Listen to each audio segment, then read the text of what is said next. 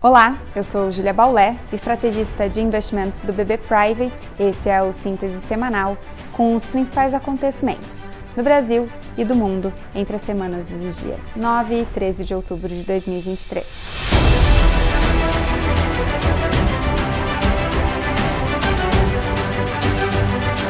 No último final de semana, o conflito no Oriente Médio causou tensão nos mercados globais. Como consequência, o petróleo iniciou a semana em forte alta, encostando em 89 dólares o barril, além da gravidade do conflito.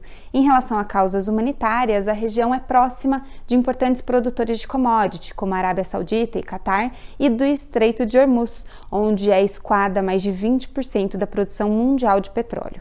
Ao longo da semana, o mercado seguiu digerindo as possibilidades de escalada do conflito.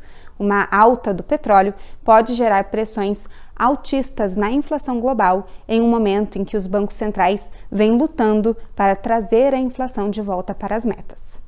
A semana iniciou, portanto, com a apreensão dos mercados, o que gerou alívio nas pressões sobre os rendimentos dos treasuries nos Estados Unidos por uma maior demanda por conta do conflito no Oriente Médio e comentários dovish de dirigentes do Federal Reserve.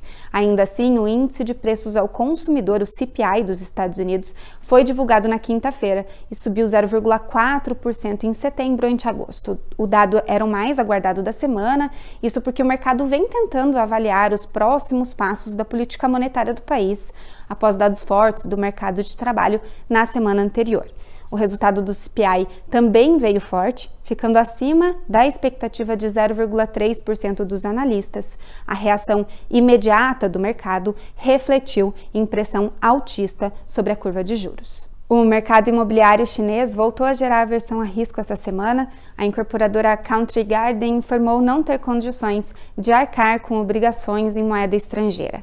Com forte queda de 81% nas vendas de apartamentos em setembro, e dívida de 15,3 bilhões de dólares em moedas estrangeiras, a companhia vem sofrendo problemas de liquidez causado pela redução dessas vendas. Ainda um grupo de credores da segunda maior incorporadora chinesa, a Evergrande, comunicou que um possível calote da companhia poderia gerar um colapso após cancelar seu programa de reestruturação de dívidas de cerca de 19 bilhões de dólares. A incorporadora vem desde 2021 com planos de reestruturação, foi impedida por reguladores de emitir novos títulos de dívida. Agora, falando de Brasil, o IPCA fechado de setembro foi o indicador mais aguardado da semana. O índice subiu 0,23% no mês, abaixo da expectativa do mercado, acumulando uma inflação de 5,19% em 12 meses.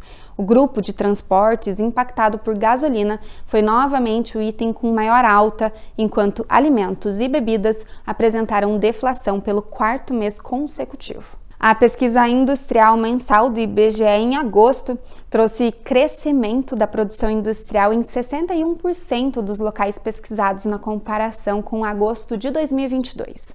Na média nacional, a produção cresceu 0,5%, resultado melhor desde fevereiro de 2020. Por outro lado, em 8 dos 15 locais pesquisados, ainda operam com patamares abaixo do nível pré-pandemia, como São Paulo, o maior parque industrial do país, que ainda está em 0,2% abaixo do produzido antes da crise sanitária. Bom, em resumo, a semana começou com apreensão, com o mercado aguardando os efeitos do conflito no Oriente Médio e seguiu com importantes dados de inflação no mundo.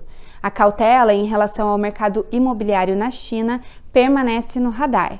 No Brasil, a inflação ao consumidor foi o destaque da semana. O índice continua em trajetória de queda, se aproximando cada vez mais da meta do Banco Central. Então, por hoje era isso, pessoal. Essas foram as principais notícias da semana. Nós ficamos por aqui. Um bom dia a todos e até a próxima.